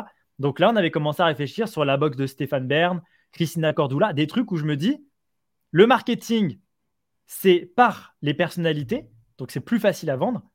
Les produits chinés par les personnalités, mis dans le truc, envoyés chaque mois ou par trimestre. Enfin, tout d'un coup, on est sur un produit qui scale, tu vois. Donc mon job, en fait, effectivement, c'est de me dire, si je m'arrête au marketing, je deviens en fait un peu le mec qui attend que tu fasses le sale boulot avant de t'accélérer. Et moi, je me mets dans le, dans le cas, je suis un entrepreneur. Le sale boulot, on va le faire à deux, tout simplement. Nickel. Euh, tout à l'heure, donc en, on a déjà parlé là, euh, tout ce que tu utilises. Tu as déjà créé euh, une communauté quand tu es passé de 36 à 100 000 abonnés. Tu, génères des ventes euh, derrière également. Est-ce que ça, il y a d'autres usages? De faire de l'Instagram pour convertir, tu veux Non, c'est pas ça. disons que tu fais du gros. donc, on peut utiliser tes techniques pour, pour créer une communauté. Donc, tout à l'heure, c'était avec Instagram, effectivement, mais du coup, après, on en fait ce qu'on en veut de la communauté mais tu, tu, génères aussi directement du chiffre d'affaires. Mm. Créer une communauté, générer du chiffre d'affaires. Est-ce qu'il y aurait un autre usage? Je vois pas quoi, hein, mais c'est pour ça que je te demande. En fait, globalement, moi, enfin, de manière générale, ce qu'il faut savoir, c'est que ma KPIs, c'est le chiffre d'affaires. Mm. Dans 98% des cas. Le côté communauté là, euh, je l'ai fait que deux fois dans ma vie. Je l'ai fait pour Emblem, qui était la boîte de, social media management à un moment donné, en fait, euh, ils lançaient leur propre restaurant euh, pendant le Covid pour montrer que c'était des tueurs. Je les ai accompagnés en fait sur la partie créer des campagnes sur Instagram euh, bah, pour accélérer le truc. Et on a pris 10 000 abonnés par mois et ils continuent à le faire avec une stratégie de conversion, mais pour faire de l'abonnement. Ça, c'est des trucs qu'on voit assez rarement. C'est des campagnes assez complexes il y a un mélange de. Il y en a un qui amène le trafic froid, l'autre qui, qui, qui, qui, convertit, euh, et le, dernier qui trade. Enfin, il y avait un truc en 3-4 étapes. Et je me suis dit, si, ça, si on fait le plus dur de faire, de faire payer des gens, on est capable de faire abonner des gens. Mais ce que je veux dire, c'est que je l'ai fait que deux fois dans ma vie parce que je trouve que, in fine, la communauté, je l'adore, hein, mais euh, ceux qui me connaissent, c'est de la vanity métrique de ouf. Donc voilà, et pour ceux qui le savent, moi je me suis lancé sur TikTok il n'y a pas très longtemps j'ai monté un compte et il a explosé. Je suis arrivé à 500 abonnés. Donc, euh, littéralement, il a explosé. J'ai jamais réussi à dépasser 500 abonnés. Donc là, je crois que je dois être à 550. Je me suis dit, je bien, j'ai dû partir avec la mauvaise stratégie. Tu vois, je, suis parti tête baissée en mode, je vais parler de tel sujet, avec tel, ma caméra, je vais la prendre en mode selfie, je vais mettre mes écouteurs pour paraître plus sympa plus proche, etc. Plantade complet. J'ai créé un deuxième compte 30 euh, jours après. Et là, par contre, j'ai fait mes 10 000 premiers abonnés en 7 jours. Et en fait, parce que, toujours la même méthode, qui ne teste rien n'a rien. et donc, en fait, je teste beaucoup. Et là, là, je suis à 40 000 abonnés. Mais tu vois, je vais remonter un troisième compte TikTok en me disant, si maintenant je repars uniquement de cinq règles que je me suis notées dans Notion, est-ce que j'arrive au même résultat? Et en fait, tu vois, c'est un peu le truc, tu parlais d'audience, etc. C'est que je m'amuse pas maintenant. Aujourd'hui, je m'amuse pas qu'à craquer du chiffre d'affaires. C'est mon, c'est mon goal. Mais en fait, maintenant, je vois qu'il y a tellement de canaux, de choses qui sont importantes. Craquer TikTok aujourd'hui, c'est devenir un influenceur demain. Moi, c'est pas mon cas, j'ai pas envie de l'être. Mais des gens ont envie de l'être. Donc, tu es, solopreneur, je, suis obligé de te documenter le crack TikTok pour que quand tu auras 100 000 abonnés, là, dans deux ans, tu vas être le top 10% ou 1% de ta catégorie. On bossera avec toi, tu augmenteras tes revenus. Tu vois, indirectement, on retombera sur, euh, les, sur le truc qui est tu auras des revenus qui seront importants. Ça m'intéresse. Je me suis lancé sur TikTok il y a une semaine. Euh, ah, catastrophique. J'ai fait deux vidéos à zéro vue. Euh, sinon, ça tourne à 85 en moyenne, donc euh, ça va à 85. Il faut qu'il y en ait une qui marche et après, cling cling. ouais, faut, faut comprendre. Les, les zéro vues, j'ai pas compris, mais bon, c'est pas. À zéro vue, c'était bizarre. Ouais, deux fois de suite. On regardera ça. Est-ce que tu pourrais, est-ce que tu pourrais conclure sur un conseil pour chaque, chaque type, alors B2C, B2B et euh, solopreneur. Euh, solopreneur, tu viens peut-être juste de le dire, c'est plutôt travailler le branding euh, pour euh, faire une croissance rapide. Qu'est-ce que tu conseillerais Enfin, déjà confirme celle-ci si tu veux, ou infirme. Et qu'est-ce que tu conseillerais pour les deux autres? Yes, ouais, solopreneur, en fait, c'est vrai que je suis assez aligné avec ça. Je suis assez aligné en fait avec, tu sais, ma binôme de choc, Caroline Mignot.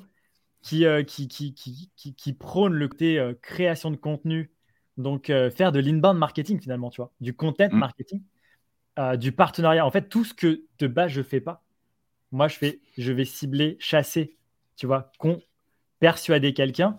Elle, elle fait l'inverse, mais ça marche plutôt bien. Et c'est vrai qu'aujourd'hui, quand tu es solopreneur, etc., passer par cette case-là, globalement, c'est une explosion une explosion parce que peu le font. Donc, si tu le fais et bien, c'est, c'est, cool. Pour la partie B2B, ce qui est assez marrant, c'est que, bon, pour faire la jointure avec ce que je viens de dire, créer du contenu en B2B, faire des posts sur LinkedIn, je l'ai, mesuré. Hein. Ça fait x2 à x2,5 sur les taux de réponse que tu as sur tes campagnes en prospection. D'accord. Quand on a vu la personne plusieurs fois traiter d'un sujet, si tu trouves que ces tips gratos sont pertinentes, tu vois, tu auras plus de facilité à lui répondre parce que tu dis biais, de réciprocité. Il donne, je consomme, j'adore. Il me contacte, je lui réponds. Je te dis pas qu'il y aura du bise. Je te dis juste en tout cas que les taux de réponse sont, décuplés. Par contre, si tu es monsieur, madame, tout le monde, tu contactes en mode euh, à l'arrache, euh, personne ne te connaît, voilà, nous, on fait tel produit, ta, ta, ta, est-ce que ça te dit un Calendly? Tu es sûr d'avoir des vieux taux de réponse. Ça, c'est la base.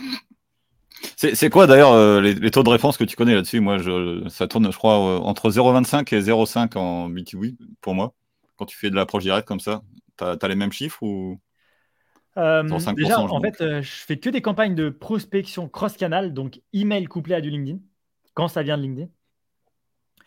Ce qu'il faut savoir, c'est qu'on part sur les mêmes bases. Mais moi, quand je parle de taux de réponse, c'est un taux de réponse campagne et pas un taux de réponse message. non, moi, c'est campagne aussi. Hein, campagne. Du taux de réponse euh, d'un email. Et globalement, je suis sur une approche, pareil, je remets encore une autre condition. Je suis sur une approche relationnelle. Ça veut dire que pour moi, quand tu fais de la prospection, soit tu places le curseur, genre cible ultra spécifique, et euh, limite, euh, je préqualifie, je leur explique ce que je fais, limite, euh, je crée de la friction, mais quand ils me répondent, globalement, il y aura peut-être deal. Et moi, je fais cible ultra, ultra spécifique, mais le curseur, je le passe de l'autre côté, c'est-à-dire que je parle de ma proposition de valeur en mode bénéfice, mais mon mail est toujours assez, assez, assez euh, light parce que je suis très dans une approche relationnelle. Genre interest-based marketing, event-based marketing. Qu'est-ce que tu penses de ça? Tu peux me donner ton avis Ça m'intéresserait qu'on s'appelle, etc., mmh. etc.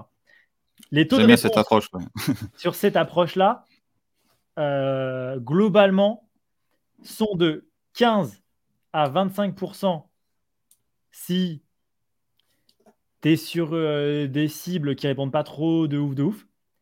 Et 25% à 37%, je dis 37 parce que ça, c'est arrivé la semaine dernière encore, sur des cibles où globalement, tu as vraiment craqué le truc de si je, les, si je leur parle à eux avec tel biais, je leur parle de, de telle manière de mon offre ou, ou etc. Mais toujours tourner bénéfice pour lui.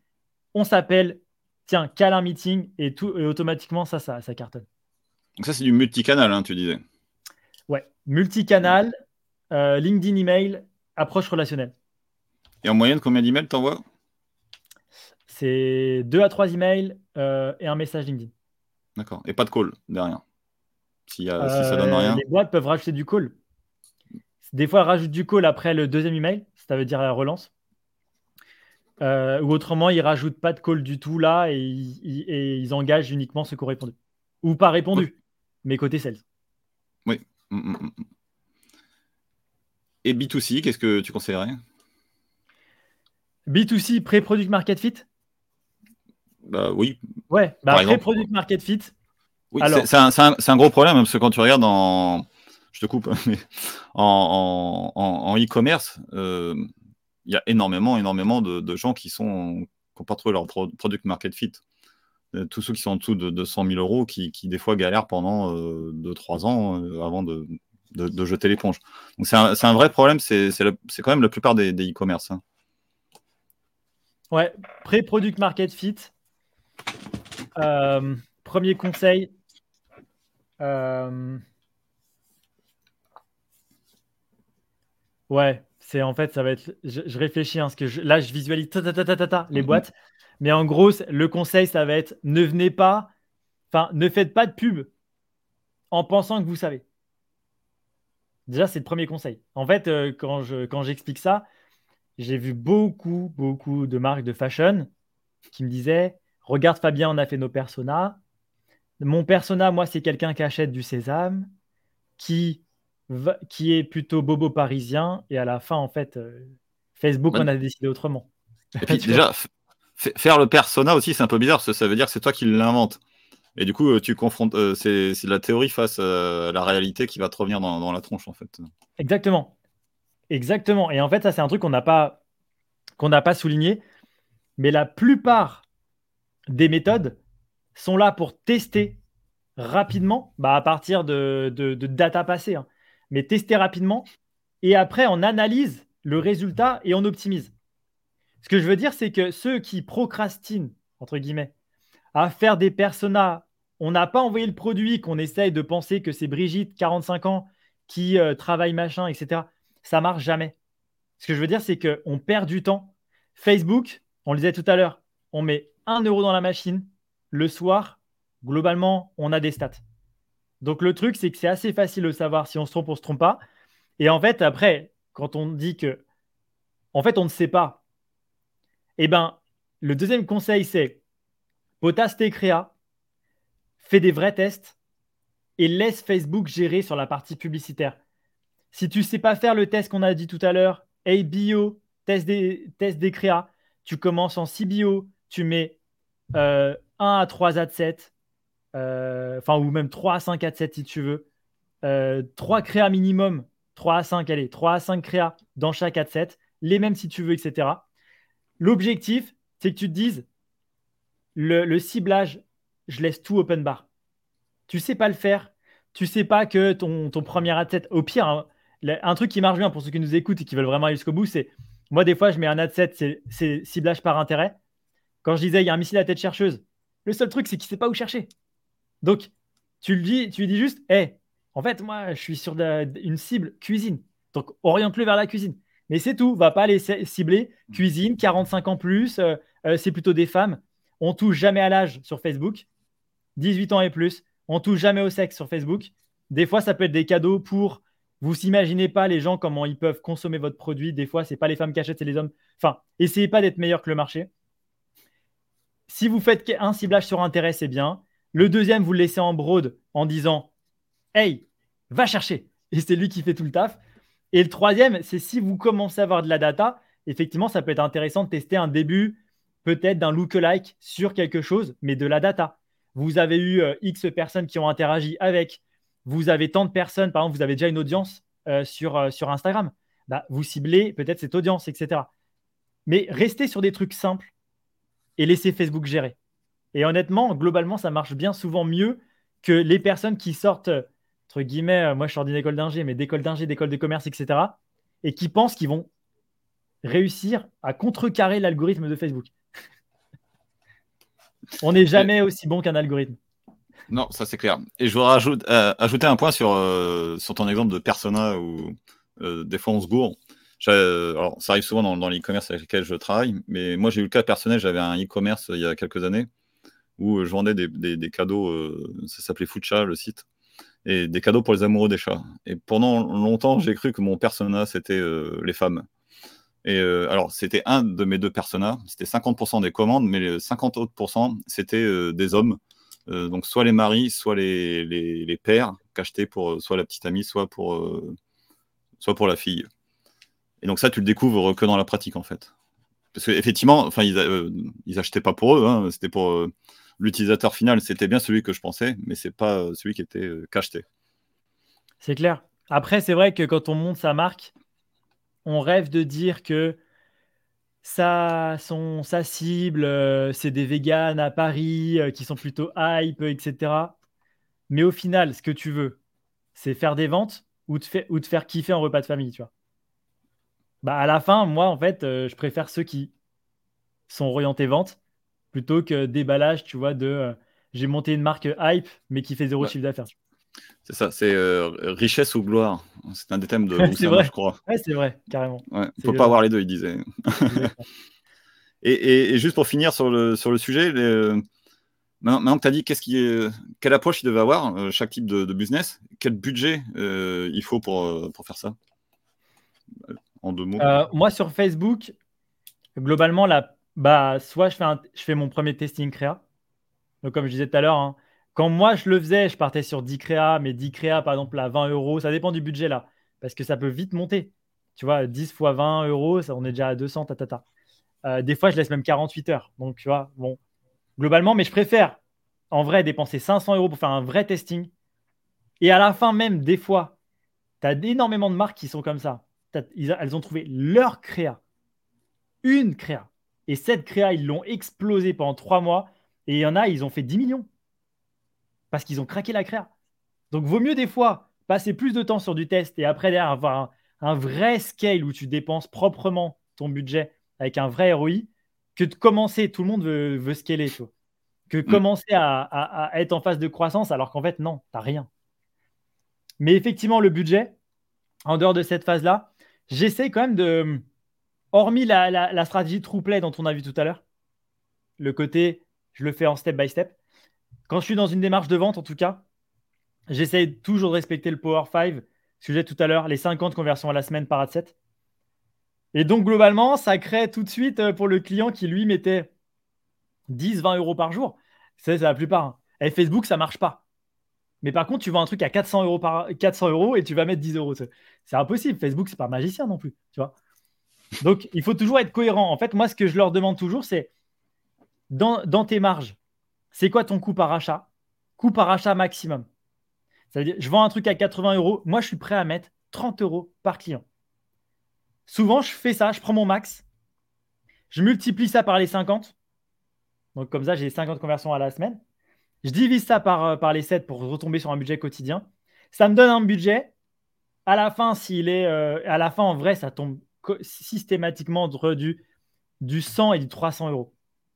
Donc globalement, en fonction donc, du, du panier moyen, tu vois, ça va être est-ce que tu es autour de 100 euros pour lancer ta campagne ou autour de 300 euros? Et je préfère une belle campagne CBO à 200 euros que tu sais, euh, mettre plein de petites campagnes qui servent à rien et qui se, qui se, où il y a des enchères l'une contre l'autre, etc.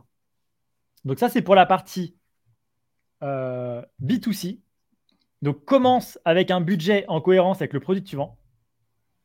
Sur la partie euh, solopreneur, bah, c'est perds ton temps.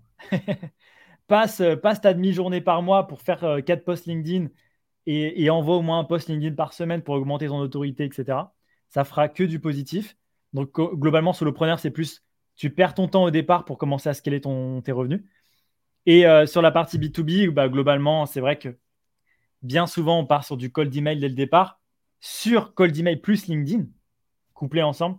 Et ça, comme je disais tout à l'heure, hein, c'est le budget à prévoir, c'est déjà 200, 250 euros. Tu as, une machine de guerre automatisée. Après, c'est à toi de gérer ton ciblage, ton, ton copywriting. Mais globalement, je veux dire, en B2B, c'est la magie pour moi du B2B. Tu lances une campagne le matin, tu payes 250 euros par mois et tu peux vendre des packages à 3, 5 000, 10 000, 50 000. Bon, mon max, moi, c'est 50 000 euros de vente sur un contrat. Mais tu vois, c'est quand même ouf d'avoir une telle marge. Nickel. Euh, où est-ce qu'on peut te trouver? J'avais noté un site tout à l'heure. Hop, je l'affiche. C'est fabienferreira.com avec deux R. Euh, alors, F-E, 2 R, E-I-R-A. Comme le porto. verront pas. Euh, voilà. Yes, mais globalement, vous me retrouvez sur, sur LinkedIn. Un petit message, je réponds à quasiment tous mes messages. M'envoyez pas trop de messages sur TikTok parce que, euh, parce que, parce que j'y réponds des fois. Mais effectivement, je suis assez actif en tout cas sur LinkedIn. Et faut pas se tromper de compte en plus sur TikTok. Qu'est-ce qu'il y a? Faut pas se tromper de compte sur TikTok faut en pas plus. se tromper de compte. Maintenant, c'est en plus c'est grosse business, c'est plus Fabien Ferreira. Donc, je rechangerai ça par la suite. Mais en attendant, je préfère créer d'autres comptes que Fabien Ferreira 1, Fabien Ferreira 2. Enfin, tu vois le truc. ça montre testing 1, testing 2, testing 3. Donc voilà. Mais LinkedIn, ça marche, ça marche globalement. Ok, nickel. Est-ce que tu veux ajouter autre chose? Euh, Non, le seul truc que je peux ajouter, c'est que ce que vous voyez ici derrière, en tout cas pour le ceux shot. qui regardent la vidéo. Non, le shot. le shot. Euh, globalement, en fait, que, ce que j'ai décidé il n'y a, a, pas très longtemps, en fait, mes amis proches savent que j'ai ça en tête depuis un moment, mais en tout cas, ça va commencer à passer en mode exécution dans pas longtemps. C'est que tout ce que j'ai documenté, a pour seul et unique objectif d'aider un maximum d'entrepreneurs. Et t'as beau faire de l'accompagnement individualisé, ça va pas assez vite. C'est bien pour continuer à perfectionner sa méthode, mais là maintenant, je vais passer dans une étape de communication, d'éducation. Et le truc, c'est que sur leshot.co, leshot.co, je vais en fait mettre toutes mes connaissances en format vidéo, étape par étape, où globalement, comme je vous l'ai dit, hein, c'est tu fais ça, plus ci, plus ci, plus ça, tu obtiens ça. Avec euh, plus ou moins une garantie de succès, comme d'habitude, parce que quand je, documente, c'est que j'ai testé plein de fois. J'ai n'ai pas été euh, juste mater une vidéo euh, d'un influenceur américain. Mais globalement, voilà, c'est ça. Sur leshot.co, je vais essayer de documenter tout ce que je connais à la performance, comme je disais, sur crack le cold emailing, crack tes pubs sur Facebook, crack ton, tes 10 000 premiers abonnés sur TikTok, enfin, tu vois, des trucs comme ça. Nickel. Je suis sûr, euh, enfin, c'est prometteur. Hein. Je pense qu'il y a plein de monde qui, vont y aller. Tu penses que ça, tu, sors ça quand? Euh, Je me suis. Euh, demain, je commence un challenge YouTube. Parce que aussi, je commence à faire des challenges YouTube pour ceux qui nous écoutent. Si vous avez des challenges, etc., moi, je suis trop chaud. En ce moment, comme j'aime les défis, ça, c'est en fait, je crois que c'est la nature de ma vie finalement. En fait, euh, et que j'ai envie de documenter en même temps que je conçois. Je suis en train de créer le shot, mais en fait, je me suis dit, tiens, je vais me lancer un challenge, ça commence demain. Je vais allumer ma caméra et je vais, j'ai 48 heures pour lancer mon premier shot. Donc, à partir de ma documentation, etc. Donc, en fait, ce que je veux dire, c'est que. Oui, juste, juste que, que je comprenne. C'est. Euh... C'est pas quelque chose de nouveau. Tu, tu reprends. Euh, l'ancienne documentation, mais comme il faut mettre tout ça au propre et extraire de la data. En gros, c'est un peu comme si je te disais, ouais, euh, challenge, Fabien sort sa formation en ligne en 48 heures. D'accord. Donc avec tout, la landing page, je dois faire les vidéos, il faut que je réfléchisse à un pricing, le copywriting, enfin, comment je réfléchis. Et en fait, je me dis, le fait de monter même ce projet, tu vois, si je me filme en train moi-même de réfléchir à le monter, tu as un double effet qui se coule qui est que les gens en fait peuvent monter la même chose que moi. Tu vois ouais. Et donc en fait, c'est euh, un, un, peu ça. C'est que le shot pour moi, ça va être ma base d'expérimentation, c'est mon terrain de jeu pour euh, documenter et mettre en place des méthodes. Après, pour ceux qui nous écoutent, je vais lancer sur le chat, mais ça, ça va être la, version d'après. Je vais payer des gens pour m'aider à documenter des choses. Parce que moi, tout seul, je, vois bien que j'ai un temps qui est quand même limité. Donc, si des personnes font des tests sur Facebook, font des tests, par exemple, sur Google, euh, en SIA, sur, euh, euh, sur peu importe, vous faites des tests, il y a des résultats, on centralise, on documente ensemble, on vulgarise et vous êtes rémunéré. Nickel. euh, bah, comme mot de la fin, c'est peut-être euh, pas mal. Allez, donc on, va en rester là. Euh, je suis sûr qu'il y aura plein de questions qui vont venir à la fin du podcast et ce sera peut-être l'occasion de, faire une suite. On verra à ce moment-là. je, je te remercie d'être venu. C'était très instructif. Il y a beaucoup de contenu. Va falloir digérer tout ça maintenant. Avec plaisir, Sébastien. C'est vrai qu'on a parlé de solopreneur B2C, B2B beaucoup de demandes de documentation, de manière de, de, tester et d'itérer. Mais en tout cas, c'est vrai que sur un podcast qui est comment j'atteins les 10 millions, en fait, si vous avez cette rigueur, stratégie de tester plus vite que vous ne réfléchissez, vous allez atteindre vos, en tout cas, peut-être pas les 10 millions, mais en tout cas, ça, c'est, c'est une compilation peut-être de plusieurs épisodes qu'il faut écouter pour atteindre les 10 millions. Mais en tout cas, vous allez exploser. C'est le fameux truc de l'effet cumulé. Mm. Si tous les jours, je craque un truc, à la fin de l'année, je, craque un truc énorme. Et vous allez obligatoirement sur le, les top performers si vous avez cette rigueur de tester, optimiser, tester, optimiser, parce que beaucoup ne le font pas. Et, je rajouterai un dernier, un dernier point qui me vient à l'esprit. C'est depuis tout à l'heure, tu, parles de test, de test, de test.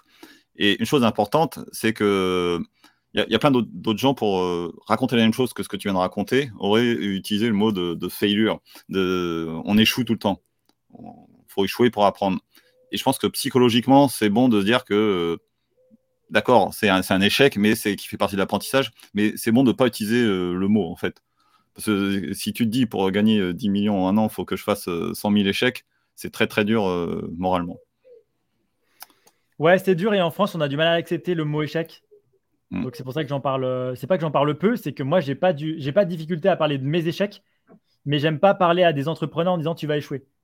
Ou en tout cas c'est euh, et, j'aime pas le côté arrogant, genre suis mes conseils, tu n'échoueras pas. C'est pareil, c'est à peu près le même délire. C'est il faut rester à sa place. Moi je suis juste quelqu'un qui fait des tests, tu vois. Je te dis ce que je sais, mais il y a plein de trucs que je ne sais pas et je pense qu'il y a des experts qui sont bien plus avancés que moi qui pourraient me dire que je suis encore qu'à 30% du level de ce que je pourrais atteindre. C'est pas grave. Parce qu'en fait, aujourd'hui, maintenant, je documente pas spécialement que la méthode finale, la masterclass. Je documente ce que je sais à l'instant T. Donc, c'est juste, en fait, voilà, c'est comment on se positionne dans le truc. Et le fait, effectivement, aussi, quand tu dis de, de, de parler d'échec, je suis totalement d'accord avec toi. C'est on échoue, mais c'est pas grave parce qu'on se relève, on avance. Et de toute façon, tu n'auras jamais de revenus qui explosent si tu ne passes pas à l'action. Si tu passes pas à l'action, tu n'échoues pas. Donc, euh, c'est en fait un peu le, un cercle vicieux. Le CQFD. Bah, nickel. On arrête là, sinon on va repartir encore. C'est parti. donc, je coupe. À bientôt. Merci à toi, Sébastien. À très vite. Popopo. Ce qu'on s'est pris là, si avec ça on réussit pas à bien démarrer, moi j'y comprends plus rien. Et par contre, c'est pas tout. Maintenant qu'on a toutes ces cartes en main pour foncer sur les 10 millions, ça serait pas tout de se prendre un mur dans la figure. Maintenant, faut comprendre vers quoi on avance. Et c'est dans le prochain épisode, c'est ce que je vous propose justement, c'est de comprendre vers quoi on avance maintenant qu'on sait comment on démarre avec la vision. Et la vision, c'est tout un thème. Vous verrez, la vision, c'est pas forcément euh, l'arrivée, c'est aussi toutes les étapes intermédiaires. La vision, c'est aussi ce qui nous attend après la vision, une fois qu'on l'a atteinte. Parce que l'argent, c'est un motivateur un certain temps, mais ça suffit pas. Donc je vous laisse découvrir ça dans un petit extrait. Donc vous me direz des nouvelles. La vision, c'est la pierre euh, angulaire de notre vie. Ok, comment je peux avoir un impact sur la société, sur le monde, un héritage pour l'humanité en fait. Lorsque la vision elle est, elle est claire et elle est nette, prendre action sur cette vision devient la seule chose qu'on a envie de faire. Cette mentalité de go, go, go, all in, des actions massives, c'est fantastique. Pourquoi attendre le 31 décembre ou le 1er janvier et ensuite se faire croire qu'on a des nouveaux objectifs et vouloir les abandonner après deux semaines? C'est un peu la, la poule ou l'œuf. Est-ce que je dois avoir une vision pour avoir les actions ou les actions pour avoir la vision? Pour trouver le grand pourquoi, il faut, se, il faut se poser la question pourquoi plusieurs fois? Alors la vision, comme un organisme vivant, il est en constante transformation. La vie est trop courte pour vivre dans une, dans une vie normale, médiocre, moyenne, ennuyante. Alors allez-y, foncez et euh, on se voit au sommet euh, avec plein de victoires et de succès ensemble. Abonne-toi.